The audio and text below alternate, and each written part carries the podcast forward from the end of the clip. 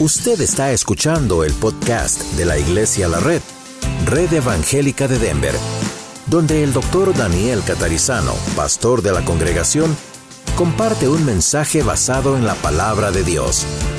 Ahora abra su corazón y permita que en los próximos minutos el Señor le hable y le bendiga. Estamos ya en 18 mensajes que el Señor nos ha hablado a través de las parábolas del Señor Jesús, las comparaciones que el Señor Jesús ha hecho constantemente.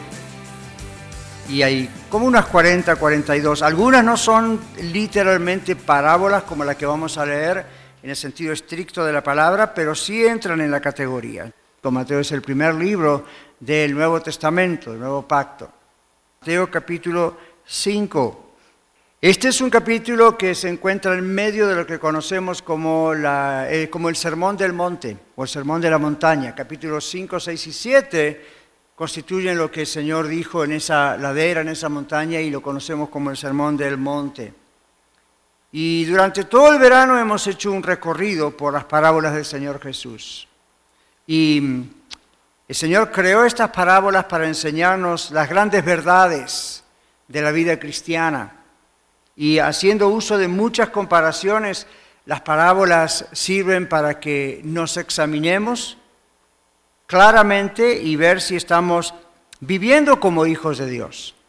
En el texto de hoy el Señor nos compara con una ciudad y con una lámpara. De allí el título del mensaje de hoy, la historia de la ciudad y de la lámpara. Así que vamos a Mateo capítulo 5, versículo 14 y de ahí hasta el 16. El Señor Jesús dice, vosotros sois la luz del mundo. Una ciudad asentada sobre un monte no se puede esconder, ni se enciende una luz y se pone debajo del almud o de un almud, sino sobre el candelero y alumbra a todos los que están en casa. Así alumbre vuestra luz delante de los hombres para que vean vuestras buenas obras y glorifiquen a vuestro Padre que está en los cielos. Por supuesto, el Señor utiliza elementos de su época y por eso vemos la palabra almud, ya vamos a explicarla, y vemos candeleros y cosas así. Ahora, en el texto de hoy el Señor nos compara a una ciudad y a una lámpara. Es imposible no ver una ciudad si está edificada sobre un monte, ¿verdad? Una vez que tememos o que tenemos a Cristo en nuestro corazón, quien es la luz, Él dijo, yo soy la luz, una vez que tenemos a Cristo en nuestras vidas, que somos salvos de verdad, es imposible que no se note eso. Aún con fallas, es imposible que la gente no note que tenemos a Cristo. El Señor dice, es una ciudad edificada, somos como una ciudad edificada sobre un monte. Si notaron una ciudad edificada sobre un monte, como hoy también ciudades que no están en los montes pero tienen rascacielos o edificios altísimos, se nota la ciudad, se ve la ciudad, aun si no está totalmente iluminada, porque de alguna manera aún el perfil, la forma de la ciudad se alcanza a ver de lejos y uno puede reconocer qué ciudad es por sus formas porque la luz de la luna o las estrellas, cierta claridad que siempre hay en la atmósfera permite que de alguna forma uno pueda distinguir una ciudad, aun si no puede distinguir con los detalles con claridad. Si uno conoce el perfil, la forma de la ciudad, yo puedo conocer Denver, usted también, ya conocemos los edificios y sus formas y uno pudiera distinguir fácilmente qué edificio es, aun si está muy pobremente iluminado, por sus formas, por los típicos edificios y monumentos y cosas que se ven a la distancia. Saben que así es con un verdadero hijo, una verdadera hija de Dios. Hay un perfil que tenemos los cristianos, hay una forma, por decirlo así, que son diferentes a las del mundo y el mundo las distingue. El mundo las distingue. El mundo se da cuenta de eso. Una vez que Dios ha creado esta nueva criatura que somos como cristianos, es imposible negarlo. Si existe realmente esa nueva criatura en usted, es imposible negarlo. Somos, como dijo el Señor, como una ciudad asentada sobre un monte que no es posible esconder. Imposible, imposible esconder. Ahí está, a la vista de todos, aun si no está completamente iluminada. Allí está, no se puede negar su existencia. Pero el Señor también nos dice que somos como una lámpara que no debe ocultarse. Entonces, en la época del Señor había, obviamente no linternas como estas modernas, pero había luces, posiblemente antorchas, que iluminaban la ciudad. Y el Señor dice que nosotros somos como una luz. Somos una luz, ahora sí. Y somos una luz que está allí en medio de la oscuridad del mundo. La luz se ve. Y el Señor dice en su palabra, es imposible no ver la luz. Dice aquí, no se enciende una luz ni se pone debajo del almud. Es decir, cualquier recipiente de material que pudiera traducirse una canasta o una caja. Aun si yo pongo esta caja y pongo la luz debajo de la caja, no puede ver la luz, pero algo puede llegar a detectar de la luz. Dice, la luz se pone sobre el candelero y alumbra a todos. Esta no va a alumbrar mucho, pero alumbra a todos los que están en casa. La luz no se puede ocultar, no es posible ocultar la luz. Un eclipse puede llegar a ocultar la luz del sol o de la luna por un tiempo, pero de alguna manera vemos la forma de la luz o la forma de la luna o del sol, aunque sea por muy poco tiempo, pero luego la vemos tal cual es. Una vez que tenemos a Cristo en nuestra vida, es imposible entorpecer su brillo totalmente en nosotros, es imposible ocultarlo totalmente. A veces hacemos algo así como poner una cosa que interfiere, eclipsa de alguna manera la luz. Y el Señor nos dice que es lo que no debemos hacer. Hemos sido creados para hacer alabanza de la gloria de Dios y cuando somos de Cristo es imposible ocultar al Cristo que vive en nosotros. La Biblia dice, la luz no puede esconderse en medio de las tinieblas, la luz no puede mezclarse con las tinieblas, pero la luz puede disminuir su luminosidad. La luz puede disminuir su luminosidad si algo interfiere en el camino o si algo ensucia al portador de la luz, la lámpara. Nosotros somos la luz del mundo. No brillamos con luz propia brillamos con la luz del Señor, pero somos la luz del mundo. La orden de Dios no es esconder la luz. ¿Cómo puede un cristiano, una cristiana y la iglesia, su iglesia a la que pertenece, cómo puede un cristiano o una cristiana ensuciar la luz, esconder la luz? El mundo necesita la luz del Señor, ¿verdad? Está ciego, como estábamos ciegos nosotros hace un tiempo. También como lo estuvo Israel. El pueblo de Israel, nos dice Primera de Reyes capítulo 18, la historia de Elías, profeta Elías. El pueblo de Dios se estaba yendo a los ídolos, específicamente a Baal. Y el profeta Elías fue levantado por Dios para ser el profeta, la luz del mundo de su época. Es Dios el que iluminaba a través de ese profeta. El poder demoníaco detrás de todo ídolo creado por el hombre, el poder demoníaco ese se propone desafiar la soberanía de Dios. En la historia de Elías, como digo, Primera Reyes capítulo 18, Dios respondió la oración del profeta Elías haciendo caer fuego del cielo para que consumiese el agua, los sacrificios, todo lo que había mandado hacer, con el propósito de demostrar que el Dios falso Baal no era nada ni tenía poder como ellos pensaban. El pueblo reconoció, y este es el pueblo de Dios que se había ido con Baal, el pueblo de Dios tuvo que reconocer que solamente Jehová es Dios, que solamente el Señor es Dios. La oración de Elías fue respondida inmediatamente, cayó fuego del cielo. Luego más tarde Elías oró por lluvia, había muchos tiempos de sequía. Ese fue otro desafío que lloviese, porque sabían ustedes, Baal era el dios del trueno, lo cual incluía la lluvia y tenía que ver con las cosechas. En la mentalidad de la gente, por supuesto, Baal no existía, pero la mentalidad de la gente ellos crearon ese dios Baal. Y Elías ora por lluvia. En este caso su oración no se responde inmediatamente como cuando cayó fuego del cielo. En este caso seis veces eh, Elías oró y a la séptima vez llovió. Y Dios otra vez demostró a su pueblo y a otros que solamente hay un Dios y es el Dios verdadero. Y que solo Él puede manejar los efectos de la naturaleza. El pueblo reconoció que Jehová es Dios. El pueblo de hoy, cuando usted y yo leemos estos textos, no pueden ser simplemente una linda historia. Ok, Señor, ¿qué me estás diciendo? ¿Qué, ¿Qué, me estás diciendo? ¿Qué me estás hablando? A mí, a nuestra iglesia.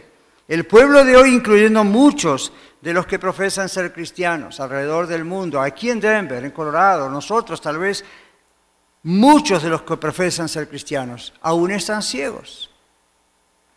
Están hipnotizados, ya no quizá por Baal, pero por otro Dios que llama el Nuevo Testamento, un Dios falso llamado Mamón. Es una manifestación del Dios de este mundo, dice 2 Corintios 4, 4 al 6. Es una manifestación de ese Dios con minúscula de este mundo. Dice la Biblia que el Dios de este mundo cegó el entendimiento de los incrédulos para que no puedan creer a la verdad. Pero, lamentablemente, también tenemos que decir que el Dios de este mundo ha atrapado a creyentes en muchos aspectos. El pueblo de hoy, repito, incluyendo muchos de los que profesan ser cristianos, cayeron bajo las garras de la hipnosis, vamos a decir así, de este Dios Mamón. Mamón continúa desafiando la, soberanía de Dios, es decir, Satanás a través de ese ídolo continúa desafiando la soberanía de Dios. Le hace creer a la gente que Él puede ofrecerle satisfacciones. Yo sé que en la Biblia Mamón tiene que ver con el dinero y ese tipo de cosas, pero en realidad hay otras cosas que involucran ese, ídolo que continúa desafiando la soberanía de Dios. Le hace creer a la gente que Él puede ofrecerle satisfacciones personales mayores, esto es mamón, satisfacciones personales mayores en forma de bienes materiales, claro, dinero, entretenimiento, diversiones, deportes, paseos y cosas semejantes. Ahora, muchas de estas cosas no son malas. Muchas de estas cosas no son un pecado, pero en manos de Mamón las transforma en necesidades. Una diversión es algo que el ser humano necesita, aún para su salud mental. Un paseo es algo que el ser humano necesita, aún para su salud mental. El poder pagar los biles y vivir por lo menos decentemente y no de ver cosas, es algo que uno necesita para su salud mental. Pero observen, mis queridos hermanos, y ustedes los que están viendo en YouTube o escuchando en Radio La Red, en manos de este ídolo, Mamón, el Dios de este mundo, lo que es normal lo transforma en una especie de hipernecesidad. Muchas de estas cosas son sanas, les digo, pero Mamón las transforma en necesidades, en altos deseos, en escapes de la realidad, en escapismos, en escapes de las responsabilidades de arrepentimiento y en escapes para no obedecer a Dios y a lo que Dios nos manda. Así que la orden de Dios es no esconder la luz. ¿Cómo puede el cristiano y su iglesia ser luz del mundo si cae en las garras de Mamón? Ahora el Señor también nos dice que hay otra orden, no ensuciar la luz. En otras palabras, es lo que está pasando. ¿Cómo puede el cristiano y su iglesia? ¿Cómo puede usted, yo y nuestra iglesia ser la luz de Denver o de Colorado si caemos en las garras de otro Dios de este mundo? La Biblia lo llama el, el Dios del vientre. Y manchan el nombre de Cristo con sus pecados. En Filipenses capítulo 3, versículos 18 y 19 y en Romanos 2, 17 y 24, Observe lo que dice la Biblia, para los que están apuntando, apúntenlo y si no, escuchen atentamente. Filipenses 3, 18, 19 dice, porque aquí, por ahí andan muchos, porque por ahí andan muchos, de los cuales os dije muchas veces, y aún ahora lo digo llorando, que son enemigos de la cruz de Cristo, el fin de los cuales será perdición, cuyo Dios es el vientre y cuya gloria es su vergüenza que solamente piensan en lo terrenal. Luego Romanos capítulo 2, versículos 17 al 24. Pablo dice, he aquí tú tienes el sobrenombre de judío, le hablaba a los de su época, bueno, hoy podríamos decir el sobrenombre de cristiano. Dice, y te apoyas en la ley y te glorías en Dios y conoces su voluntad e instruido por la ley apruebas lo mejor y confías en que eres guía de los ciegos, luz de los que están en tinieblas, instructor de los indoctos, maestro de niños, que tienes en la ley la forma de la ciencia y de la verdad. Tú pues, dice, que enseñas a otros, no te enseñas a ti mismo, tú que predicas que no se ha de hurtar, ¿hurtas? ¿No piensas en el pastor? Esta es una forma de predicar. Usted y yo predicamos de otras maneras al hablar y con nuestras vidas en la semana. Tú que dices que no se ha de adulterar, ¿adulteras? ¿Físicamente o en tu mente? Tú que abominas a los ídolos, ¿cometes sacrilegio? Tú que te jactas de la ley, con infracción de la ley, deshonras a Dios, porque como está escrito, el nombre de Dios es blasfemado entre los gentiles por causa de vosotros. Ya en la época del apóstol Pablo, ya en la época de esta iglesia en Roma, había creyentes que deshonraban ya no solo la iglesia, el nombre de la iglesia, deshonraban el nombre del Señor. ¿Han escuchado de escándalos en la cristiandad? Pastores, supuestas pastoras, líderes, días de alabanza y oración, aquí en todas partes del mundo. ¿Ha escuchado, verdad? Sus malos testimonios, sus escándalos. El problema no es solamente para sus propias vidas, el problema es que difaman el nombre santísimo de nuestro Señor. Los inconversos blasfeman el nombre del Señor por culpa nuestra.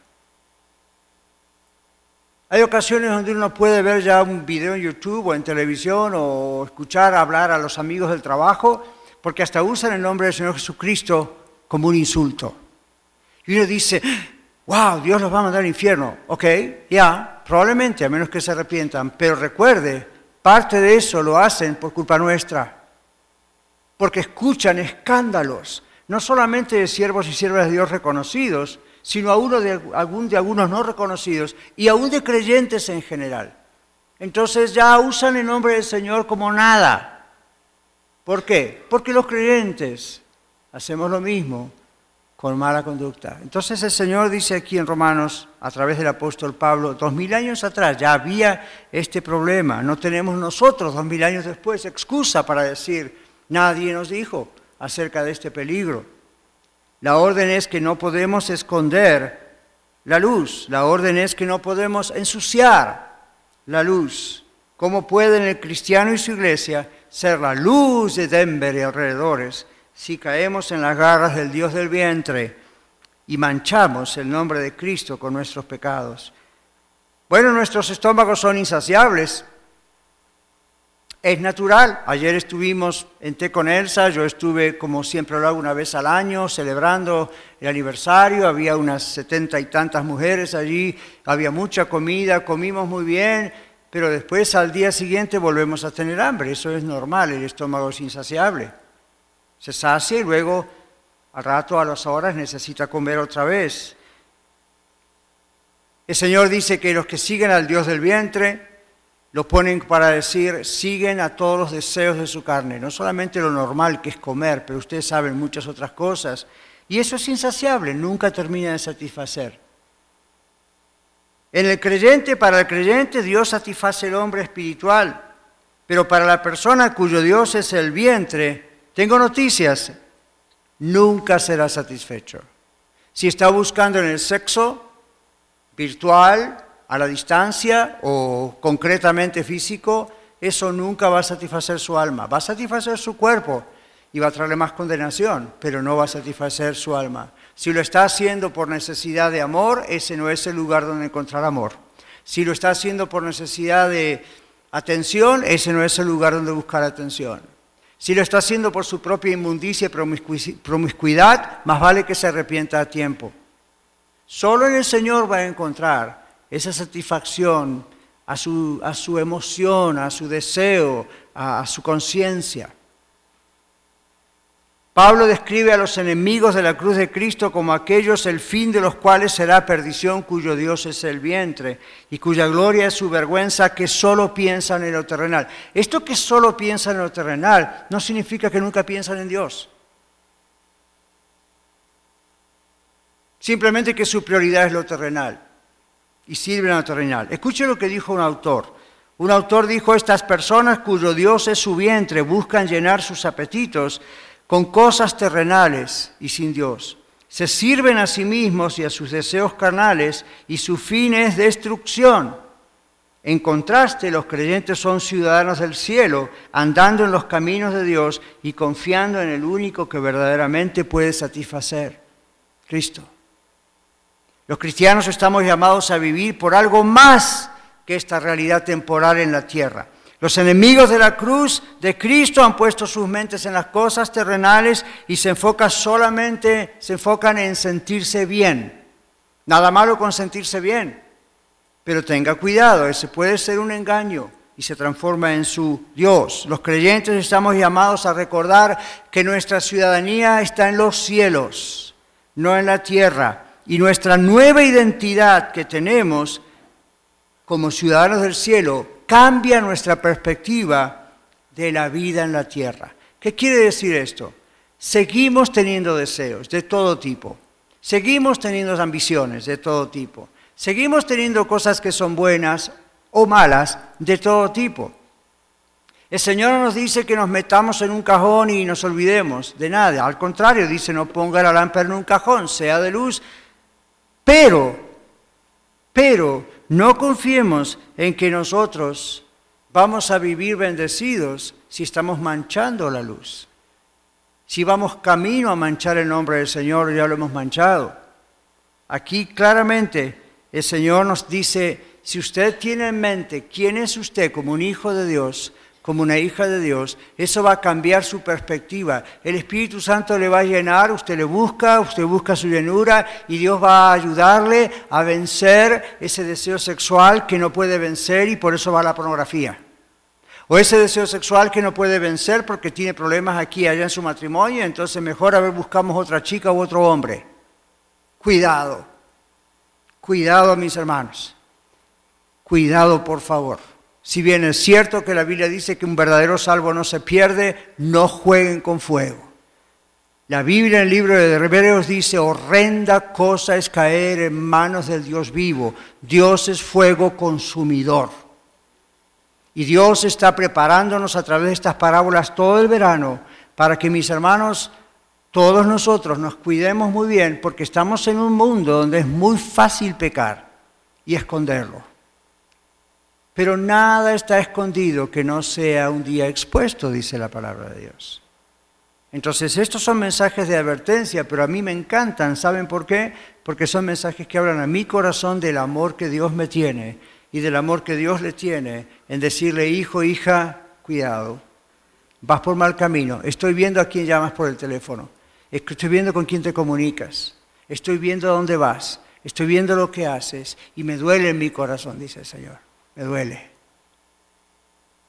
Y tengo la paciencia de un padre que tú no has tenido tal vez. O has sido un buen padre, pero nunca va a ser como yo, dice el Señor.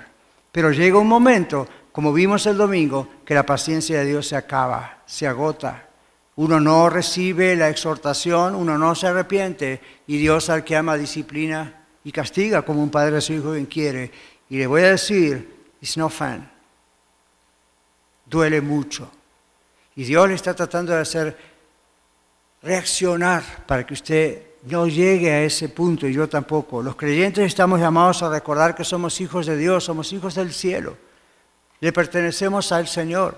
Y como hijos de Dios, al estar con Él, realmente esa identidad hace que podamos vencer las tentaciones del robo, de la mentira, del sexo, de las drogas, de la pornografía, de cualquier otra cosa. Nosotros como seres humanos, yo sé, sin el Señor no tenemos fuerzas para eso, pero con el Señor sí. La clave, el secreto, no hay ninguno, simplemente aferrarnos del Señor. Y el Señor nos va a dar fuerzas. Tal vez alguna vez caemos, pero enseguida nos levantamos y salimos. Ya no buscamos excusas, ya no buscamos tapar la realidad que estamos viviendo y decimos, Señor, perdóname. Los creyentes estamos llamados a recordar quiénes somos en Cristo y a quién representamos. Y que por más que tratemos de empañar la luz, la gente va a decir, tú eres de Cristo. ¿Se imagina qué vergüenza sería que una persona, como ha ocurrido muchas veces, le tiente o el diablo le tiente, usted caiga y la persona con la que usted está le diga, pero tú no eres como yo, tú no eres como los otros, tú no eres como las otras, tú tienes algo diferente y que usted tenga que confesar si yo soy de Cristo. Ah. ¿Se imagina hacer eso en un bar? ¿Emborrachado? ¿Emborrachada? Con Dios no se juega. De pronto Dios permite que eso ocurra y viene otro, borracho o no, y le dice, usted no pertenece aquí. ¿Por qué está aquí? ¿Sabe cuántas veces ha ocurrido eso? Y después usted dice, Señor, ¿por qué me expusiste así delante de los pecadores? Me hubiese reprendido en secreto o en la iglesia, estábamos seguros ahí todos los creyentes. Dios es Dios. Y Dios ha expuesto a los más grandes líderes que han caído públicamente. A eso él no lo pone nervioso, lo entristece tremendamente, posiblemente, pero no lo pone nervioso, porque la verdad, que es Cristo, va por arriba de nuestros sentimientos, va por arriba de nuestra reputación. Qué vergüenza que nos encuentren en un prostíbulo, qué vergüenza que nos encuentren borrachos en un bar o llegando a casa ebrios, qué vergüenza que nos den un ticket por un DUI Qué vergüenza, uno dice, wow, ¿cómo es posible? ¿Por qué un cristiano, por qué una cristiana llegó a algo así? Simplemente porque sacó sus ojos de Cristo y cayó en las trampas de Mamón y cayó en las trampas del Dios vientre y otros. Entonces el Señor nos manda este mensaje diciendo, cuidado, los cristianos estamos llamados a vivir por algo mucho más allá de la realidad temporal que luchamos en esta tierra. ¿Tiene usted luchas con el sexo? Pídale fuerzas al Señor. Dios se las va a dar, Él es fiel. ¿Tiene usted luchas con su boca y miente? Pídale fuerzas al Señor. Dios le va a controlar. Pero vamos a ver que también hay algo que nosotros tenemos que hacer en la práctica. La palabra de Dios nos dice que hagamos morir pues lo terrenal en nosotros. Fornicación, impureza, pasiones desordenadas, malos deseos y avaricia, que es idolatría. Colosenses 3, 5 al 7 dice eso. Y luego Romanos 8, 13 dice, porque si vivís conforme a la carne, moriréis. Mas si por el Espíritu Santo hacéis morir las obras de la carne, viviréis. Entonces, ¿cómo rompemos, cómo hacemos morir esos impulsos? A través del Espíritu, dice la Biblia. Pero déjenme decirles esto. Aquellos cuyos Dios, perdón, lo que una persona cree, dice la Biblia, en otras palabras, se refleja en la forma en que vive. Jesús dijo, porque como por el fruto se conoce el árbol, dice en Mateo 12:33. Aquellos cuyo Dios es su vientre muestran su fruto en sus pecados. Un verdadero hijo de Dios muestra su fruto en el fruto del Espíritu Santo. La Biblia promete eso. La Biblia dice en Gálatas 5:22, ¿cómo se sabe que uno es creyente en Cristo? Por el fruto, la presencia, el producto del Espíritu Santo. ¿Y cuál es ese? Amor, gozo, paz, paciencia, benignidad, bondad, fe, mansedumbre, templanza, cosas que usted y yo no podemos crear. Son cosas que están adentro nuestro. Y al estar en nuestra relación con el Señor, luchando contra el diablo y sus tentaciones, empiezan a verse estos frutos del Espíritu Santo. Dios lo hace posible, pero nosotros tenemos que dar acción. Los verdaderos creyentes ponen su mente en las cosas celestiales, viven para el Señor. Sus deseos y prioridades están en el lugar que corresponde. Como ciudadanos del cielo, recordamos que solo Dios puede satisfacernos plenamente. Conocemos al único Dios verdadero y Él no es nuestro vientre. Mi hermano, mi amigo, aquí en YouTube, en la radio, en podcast, Dios sabe, Dios conoce cuáles son nuestras pasiones, nuestras necesidades, aún genuinas. Pero Dios no va a permitir que las satisfagamos a través del pecado. No lo va a permitir. Y si ya lo permitió de alguna manera, por decirlo así, usted cruzó la línea, Dios le llama hoy amorosamente, pero firmemente, a que se arrepienta y deje su pecado. Arrepiéntase y deje su pecado. La comparación de la ciudad y la lámpara es utilizada por Jesús para decir que cada persona realmente que recibe la luz de Cristo se convierte en un hijo de luz. En Efesios 5:8 dice, porque en otro tiempo eran tinieblas, mas ahora son luz del Señor, anden como hijos de luz. Ahora observen, estas son cosas que nosotros tenemos que hacer. Dios nos llama a iluminar a los perdidos por medio de reflejar a Cristo. Hay gente que escucha este tipo de mensajes y se frustra y dice, bueno, entonces nunca voy a poder llegar a ser un buen cristiano, ya la regué varias veces, la estoy regando ahora, mejor me aparto del Señor, mejor me aparto de la iglesia. No, porque Dios le está pidiendo que ilumine con su propia luz, que sean sus propias fuerzas. No hay nada bueno en un ser humano, pero cuando somos de Cristo, hemos nacido de nuevo, es innegable iluminamos al mundo a través de Cristo. Lo que Dios nos dice con este mensaje es no tratar de ocultar esa luz como personas ni como iglesia, no tratar de esconder esa luz con nuestros pecados o ensuciarla. Así que no escondamos nuestro, testimonio ni lo ensuciemos, despojémonos de lo que no lo hace efectivo. Podemos poner muchas cosas en los medios sociales y yo podría poner grandes mensajes y cosas y versículos bíblicos y textos y cosas que a los cristianos nos gustan poner, pescaditos y cuánta cosita linda, pero el Señor sabe nuestra vida. Y si hacemos todo eso y al mismo tiempo estamos en pecado, no estamos, estamos burlando del Señor. No estamos siendo luz del mundo.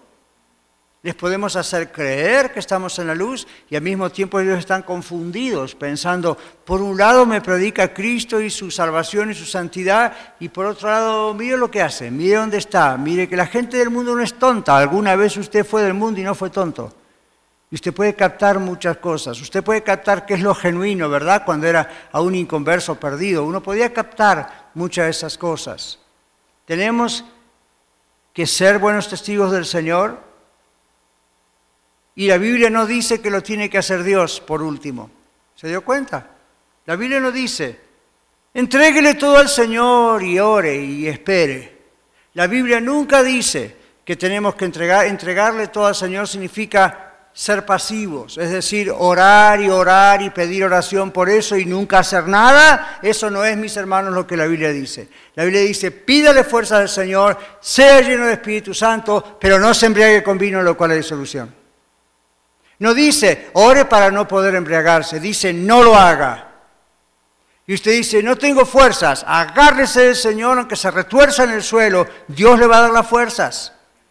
Hoy en día se predica un evangelio muy barato, muy fácil, muy emocional, muy sentimental e hiperespiritual, cuando el evangelio es una de las cosas más prácticas que existen. Usted tiene la dinamita del evangelio, el Espíritu Santo adentro, agárrese de ahí y actúe. No se quede esperando. La exhortación del Señor es por amor, pero le dice, do it, hágalo, cambie. Entregarle todo al Señor no significa ser pasivos. Dios nos da órdenes. No nos da peticiones de oración. ¿Lo captó? Dios nos da órdenes.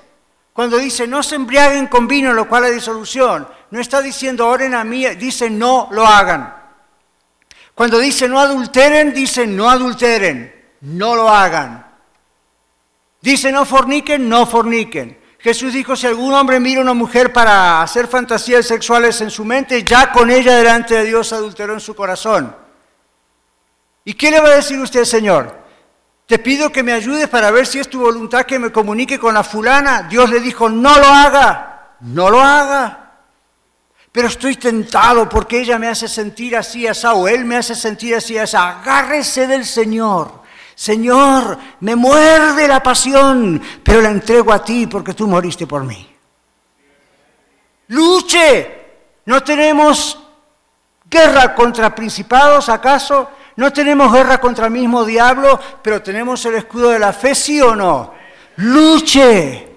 Quiere decir malas palabras, luche quiere mentir y ya sabe que es un mitómano, luche. Sin lucha no hay victoria. ¿Cuánta iglesia anda por ahí? Ah, somos victoriosos. Hermanos, cuando usted menciona la palabra victoria es porque hubo guerra, es porque estamos en una lucha. ¿A quién va a coronar si no hubo lucha? Pablo dice, el, el, deportista no recibe su corona, su trofeo, a menos que luche bien como atleta. A mí jamás me van a dar el premio olímpico a correr. Posiblemente usted tampoco, ninguna maratón, pero a los que sacrifican su vida, sangre, sudor y lágrimas y corren y su peso y su... Esos merecen el premio. La vida cristiana no es fácil. Hay cosas allí que uno tiene que batallar más que cuando no era cristiano, pero mis hermanos, el premio. Mm. O oh, el premio. Debemos despejarnos de todo pecado para que el mundo tenga la oportunidad de ver a Cristo en usted y a Cristo en mí. Y sean salvos y como nosotros lleguen al conocimiento de la verdad. ¿Cuántos de ustedes llegaron a Cristo a través del mal testimonio de un cristiano? Imposible. La orden del Señor a cada uno de nosotros es, así alumbre vuestra luz. Es una orden. No es una petición de oración. No es, vayan a la iglesia, tengo un concierto de alabanza. Bueno, benditos, lindo concierto, pero no es lo que la Biblia dice. Dice, ustedes tienen que alumbrar. Todos tenemos que dejar que Cristo se note en nosotros. Para eso no estamos ser religiosos fanáticos de esos que tienen el pescadito alrededor de todo su carro. No necesita hacer eso. Eso no necesariamente dice que alguien es de Cristo. Lo hace, no hay problema, no es pecado, pero no se fíe de eso. Fíese de que el Señor le guíe para vencer el pecado y la gente va a ver en usted a Cristo, pero lo va a ver en su luz, va a ver a Cristo en realmente lo que Él es. Dios nos envió a ser testimonio, no solo a dar testimonio. ¿Sabía usted que es más fácil dar testimonio que ser testimonio? Hace tal vez dos años atrás, algo así, creo que fue después del COVID, tenía en mi oficina de consejería pastoral a una persona que tiene una habilidad tremenda de salir a las calles y hablar de Cristo a la gente. Ahí sale con su Biblia y sus folletos evangelísticos y tiene una habilidad que yo les confieso, yo no tendría esa habilidad, no creo que tengo esa habilidad, como para así tan rápidamente hablar con tanta gente, uno, el otro, va y viene y reparte folletos y esto que el otro, y digo, wow, qué bendición esta persona en una iglesia, ¿verdad? Sin embargo, vivía en adulterio. Sin embargo, era violento con su esposa físicamente. Sin embargo, tenía a sus hijos ordenándoles que hagan lo mismo que él, como si fueran los... Él el comandante en jefe del ejército y ellos los soldados. Yo le dije, hermano, no funciona así. Todo lo que usted está haciendo no sirve si lo que es en su vida, el testimonio no solamente se da, se vive. Dios nos ha llamado a dar testimonio. Dios nos ha llamado a ser testimonio. Dios nos envió a ser de testimonio. Los perdidos van a glorificar a Dios viéndolo en nosotros. La Biblia dice que somos embajadores, representantes del Señor. Y van a creer en Cristo si nosotros también dejamos que Cristo brille en nosotros, naturalmente, naturalmente, dejar que Cristo brille en nosotros. Así que miren lo que el Señor me dice a mí y lo que el Señor les dice a usted hoy. Hay algo en nuestra vida que está eclipsando la luz del Señor Jesucristo para que Él brille. El Señor nos manda a hacer lámparas, linternas, lumbreras, no hacer la fuente de luz. Él es la fuente de luz. Vamos a cerrar nuestros ojos para no distraernos y tener la oportunidad de que cada uno de nosotros confiese al Señor su, su pecado y diga, Señor, yo me estás diciendo a través de tu Espíritu Santo, a través de tu palabra, que esto, esto y esto y esto y lo que sea que el Señor le esté diciendo, debe salir de mi vida. Soy un hijo tuyo, soy una hija tuya, no puedo vivir una vida doble, no puedo seguir así. Si batallo con la pornografía, si batallo con malos pensamientos, si batallo con vicios, con drogas, con chisme, con calumnias, con palabras torcidas, con mentiras, Señor, si batallo con robar, si lo que sea. Ayúdame, tú estás en la batalla, no me has soltado, me has dado el escudo de la fe. Me has dado el yelmo de la salvación. Me has dado todo ese instrumental para agarrarme de ti, Señor, y luchar y luchar como aquel que está en un hospital de adictos para las drogas y tiene que sufrir y luchar, retorcerse hasta que su cerebro diga no necesito más la droga. Está ayudado por médicos, por terapeutas, pero Señor, nosotros estamos ayudados por el Rey de Reyes y Señor de Señores. Nos agarramos de ti, Señor, en las tormentas de las tentaciones. Nos agarramos de ti, Señor, en cualquier pecado. Soltamos en el nombre de Jesús al mamón, a ese Dios que todo el mundo tiene hoy en día adorándolo cada vez más, el nuevo Baal. Oh Señor, soltamos al Dios del vientre. Lo que más nos importa es nuestra satisfacción. Perdónanos, Señor.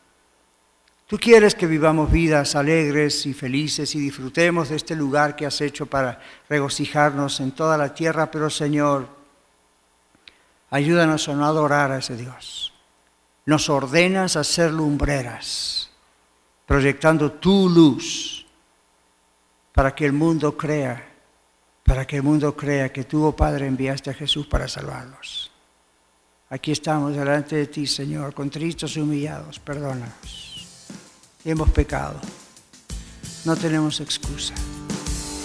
Perdónanos. En nombre de Jesús. Muchas gracias por escuchar el mensaje de hoy. Si tiene alguna pregunta en cuanto a su relación personal con el Señor Jesucristo o está buscando unirse a la familia de la Iglesia La Red, por favor no duden en contactarse con nosotros.